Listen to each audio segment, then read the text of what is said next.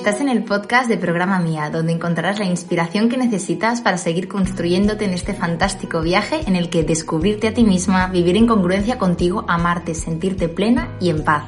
Soy Sandra y estoy deseando compartir contigo todo lo que a mí más me ha ayudado.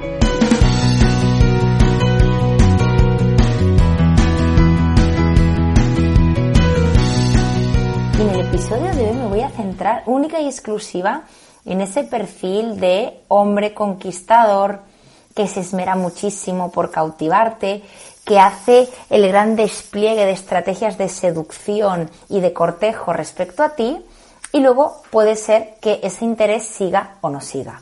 Quiero explicarte concretamente este perfil porque genera mucho malestar en el desenlace. este tipo de perfil lo que van buscando muchas veces es un reto, van buscando algo complicado, lo imposible.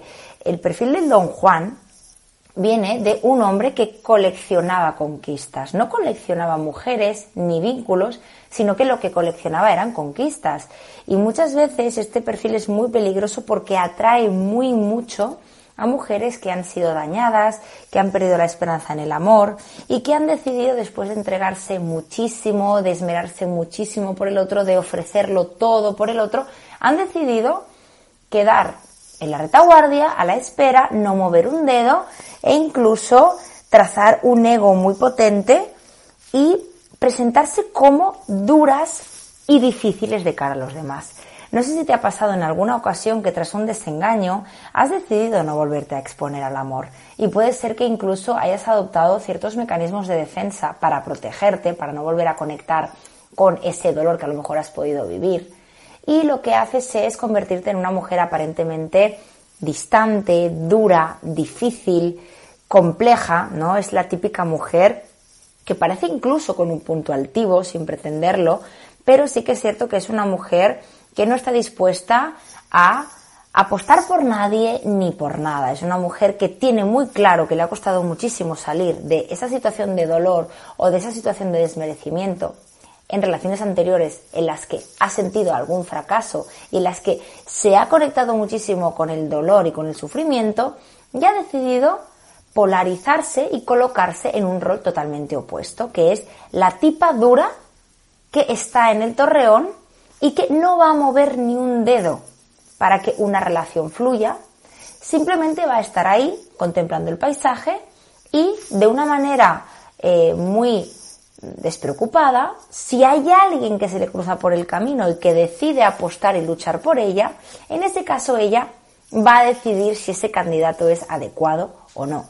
Cuidado porque muchas veces cuando estamos en este patrón, colocándonos en este rol de princesas, no nos damos cuenta. Y muchas veces cuando nos colocamos en este rol de princesas puede ser por dos cosas. Primera, nos han hecho mucho daño y no queremos mover un dedo. Y además, el hecho de mostrarnos vulnerables nos da muchísimo miedo y nos hemos ido al polo opuesto y a una excesiva dureza y rigidez que hace que esos sentimientos, esa vulnerabilidad, esa parte dócil, amorosa, entregada, que además es súper bonita, la hayamos dejado en el olvido porque hemos tenido un exceso en una historia anterior. Esto ocurre muchísimo como mecanismo de defensa y lo que la vida te, te da, lo que la vida te regala, es un reflejo de lo que tú eres. Y la otra cara de la moneda es ese don Juan o ese hombre conquistador que va a sacar la daga y va a luchar por ti y tú estás en el torreón tipo como la princesa Rapunzel con la melena enorme y larga y simplemente pues estás limándote las uñas en esa torre y contemplando el paisaje. Y tú no vas a bajar de esa torre, simplemente va a venir alguien a rescatarte y te va a convencer de que sí, de que vale la pena. Probablemente el tipo que decida apostar por ti va a ser una persona a la que le estimule lo complicado, le vayan los retos, incluso le excite este punto de dureza o de rigidez que estás adoptando. Reitero en esto, seguramente esta rigidez no forma parte de ti, sino que tiene que ver con una actitud defensiva que intenta protegerse de un miedo o de un peligro que a lo mejor en otro momento de su vida tú has vivido. Entonces es importante que también entiendas que tú no eres tu ego, sino que el ego es una respuesta a algo, Por tanto, tú estás adoptando este tipo de forma de hacer o de forma de sentir o esta manera de gestionar tus emociones precisamente para sentirte más a salvo en el mundo en el que estás actualmente. Y ahí es donde tú te estás descompensando. Fíjate que esa energía de ese femenino, conectada con el amor, con la ternura, con el dar, con el recibir, parece que ha quedado interrumpida.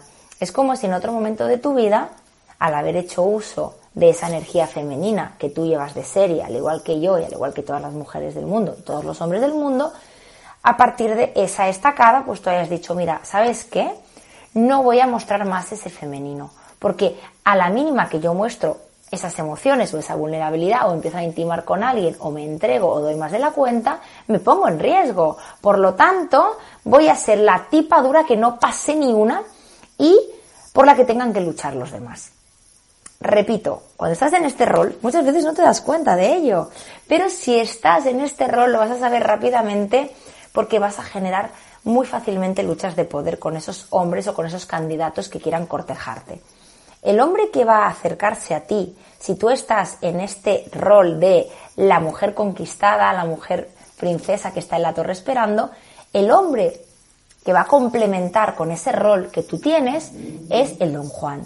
Es una persona que incluso cuando por lo que sea le hagas un comentario hiriente o excesivamente duro, o a pesar de que tú no des casi nada y él lo tenga que hacer todo, es un hombre que se va a sentir cómodo ahí.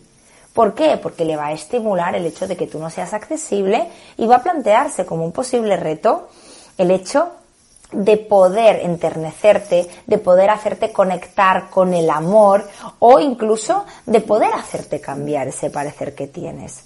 Y fíjate que tú en ese estadio, en ese momento, no le estás mostrando a ese hombre quién eres, sino que le estás mostrando simplemente ese ego que te está protegiendo de algo. Por tanto, tú a ese hombre lo que le estás diciendo es, yo soy una chica dura, yo no voy a mover un dedo y vas a ser tú el que tengas que hacerlo casi todo, e incluso si yo te doy varias negativas, tú vas a tener que sostenerlas. Porque, tío, esa es tu función. Espabila, yo no voy a hacer nada. Quizás no estás en esta tónica de tanta soberbia, pero en el fondo de tu corazón hay algo en ese inconsciente que te hace manejarte de esa manera. Este hombre lo que va a integrar sobre ti es que simplemente hay una mujer defensiva. ¿Qué ocurre? Que conforme vamos avanzando en la relación, las relaciones, como tú ya sabes, requieren que nos entreguemos, que avancemos, que demos pasos. Lo que no tendría sentido es que la conquista se eternificara. Y muchas veces nos sentimos poderosas en el momento de la conquista, en el momento en que ese conquistador o ese don Juan lo está haciendo todo, nos está escribiendo, nos está proponiendo, nos está yendo a buscar a casa, nos está diciendo cosas bonitas a pesar de que nosotras no aflojemos. Pero eso en un momento dado tiene que caer. La conquista forma parte de las primeras fases del enamoramiento, pero para que la relación avance y para que se genere una relación equitativa y simétrica, Ambas partes tienen que estar a un nivel semejante. No hay nadie que tenga que luchar por nadie.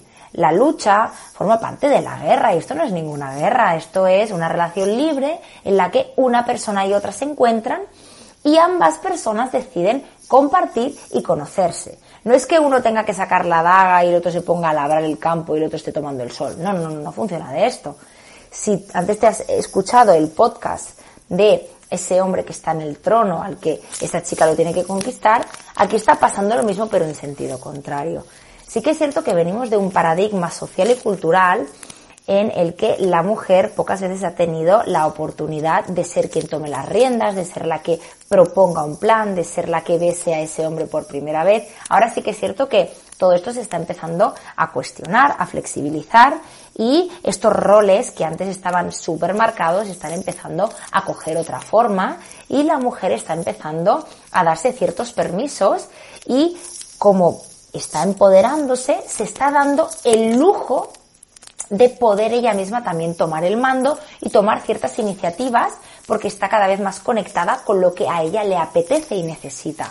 Si yo, por ejemplo, Mm, estoy sintiendo que me apetece tomarme algo con ese hombre, yo me voy a sentir libre si estoy segura de mí misma y he limpiado esas creencias limitadoras que la sociedad nos ha hecho mm, de alguna manera absorber, yo lo que le voy a proponer a ese hombre es, oye, mira, me apetece mucho verte. ¿Qué tal si tomamos una cerveza mañana? Claro, aquí hay mujeres que no están preparadas para hacerlo todavía. Entonces, si se junta que hay una creencia muy limitadora en base a eh, esos roles en el cortejo, ¿no? Que estamos poniendo demasiado peso a ese hombre y además estamos en una actitud defensiva, eso es un caldo de cultivo de narices para que tú te coloques en ese rol de la princesa o de la conquistada. ¿Qué ocurre? Que la mujer conquistada eh, recibe un golpe muy, muy, muy fuerte, porque como te decía antes, para que la relación avance, y lo chulo de una relación es que al final tú puedas ser tú misma, tú puedas mostrar tus sentimientos, tú puedas mostrar tus ganas y puedas también sorprender y dar amor al otro, no solamente recibirlo desde el torreón. Hay un momento en que esa princesa baja a la calle y empieza a relacionarse de tú a tú con ese hombre. Y ese hombre empieza a ver una parte de ella que desconocía y es una parte más sentimental, más insegura, más, más vulnerable. Y ese hombre empieza a alucinar y dice, madre mía, pero es que esto ya no es lo que he comprado. El conquistador empieza a encontrarse con una mujer que le demanda, que necesita de él, que le apetece besarle, que le apetece compartir, que le hace propuestas. Y ese conquistador ya está encontrándose con un terreno totalmente diferente a lo que a él le estimula.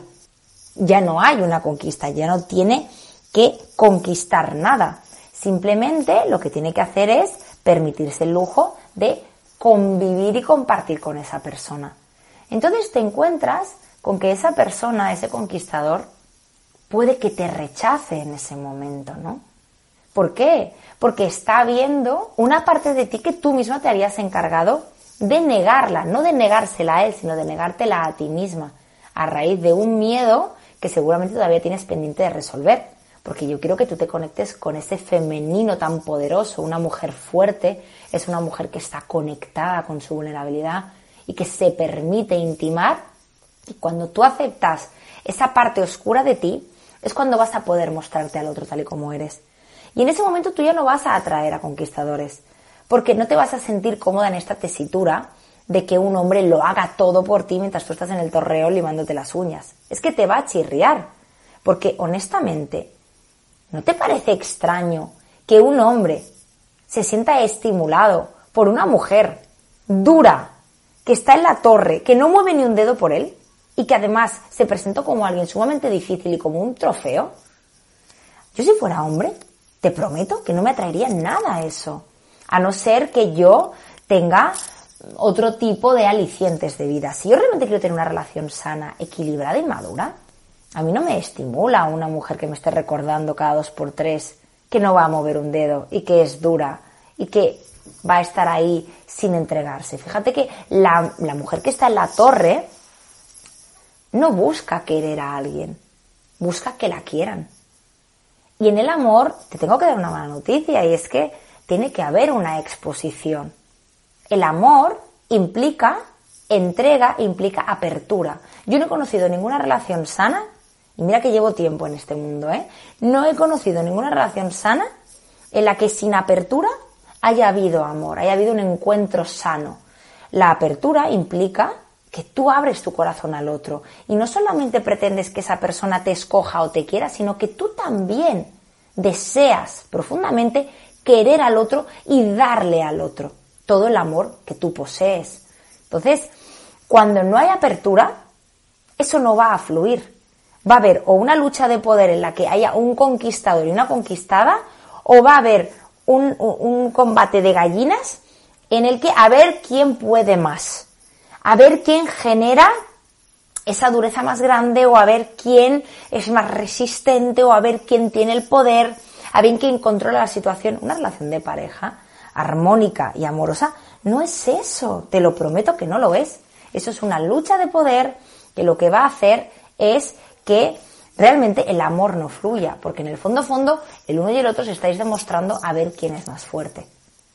Y de verdad, yo te invito a que te quites los guantes de boxeo. Si tú realmente sientes que estás luchando y combatiendo o intentando parecer dura o fuerte para que esa persona no se suba a la parra, de verdad te lo digo, que en ese contexto y desde ese lugar no vas a atraer a un hombre sano y maduro que quiera permanecer a tu lado después de eso.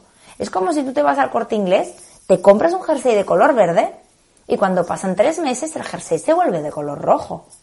Esto es lo mismo que seguramente te está ocurriendo a ti cuando tú te vinculas con ese perfil de hombre conquistador. Al cabo de un tiempo en el que tú te relajas, en el que tú sientes que ya el terreno está suficientemente allanado como para poderte mostrar tal y como eres, vas a empezar a mostrarte, vas a empezar a ser tú. Y ese hombre va a decir, ostras, pero esta no es la mujer que yo compré, comillas, en su día. Este no es el jersey verde que yo me probé en su día en el corte inglés, es de color rojo. Por tanto, el otro va, a sentir eh, cierto rechazo al ver que eres un cactus con un corazón de peluche. Yo por eso soy muy fan de que nos presentemos al otro con toda la grandeza que tenemos de nuestras luces y de nuestras sombras. Y a partir de ahí, cuando esa relación avanza, sea porque tiene unas bases sólidas. ¿Qué ocurre? Que cuando el conquistador y el don Juan llega, nos hace un despliegue de un cortejo fabuloso. Y nosotras, que tenemos ciertas inseguridades a lo mejor en ese momento, porque si no estarías atrayendo a ese perfil, tú ahí te enganchas, porque te sientes poderosa. Cuando esa persona te está conquistando y se lo está trabajando, tú te sientes ahí poderosa, sientes que tienes la sartén por el mango. Pero como te decía antes, ahí estás fabricando una lucha de poder. ¿Qué ocurre? Que en el momento en el que esa persona te recuerda las ganas que tiene de verte, lo guapa que eres, y a pesar de que tú le des largas, o seas distante, o no quieras realmente mostrarte tal y como eres, esa persona, R que R, sigue ahí. Que es lo que te decía antes, ¿no te parece raro también? Porque al final, oye, eh, el hombre es una persona y también tiene su femenino y su masculino, porque son dos energías que tenemos hombres y mujeres. Tampoco es normal que un hombre en esta tesitura de una mujer que no quiere mojarse, o no quiere exponerse se sienta a gusto. Algo raro hay ahí también, ¿no? ¿Qué ocurre? Que quiero que empieces a entender el por qué después de esa conquista es muy probable que el caballero se vaya a conquistar otro país. Porque el estímulo de aquella relación perversa o aquella lucha de poder no está ocurriendo. Por tanto, fíjate cómo se complementan estas dos figuras.